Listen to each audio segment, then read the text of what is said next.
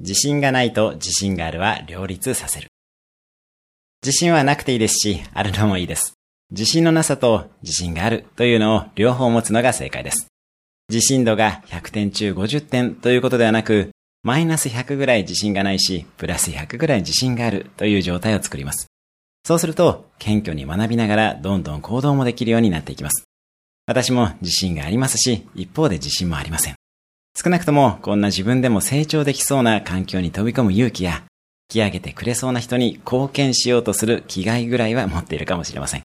よって、中国留学、雇われ社長、アメリカ大学院留学、企業、中国企業、シンガポール企業、二度目の大学院留学などをやってきました。今日のおすすめアクションです。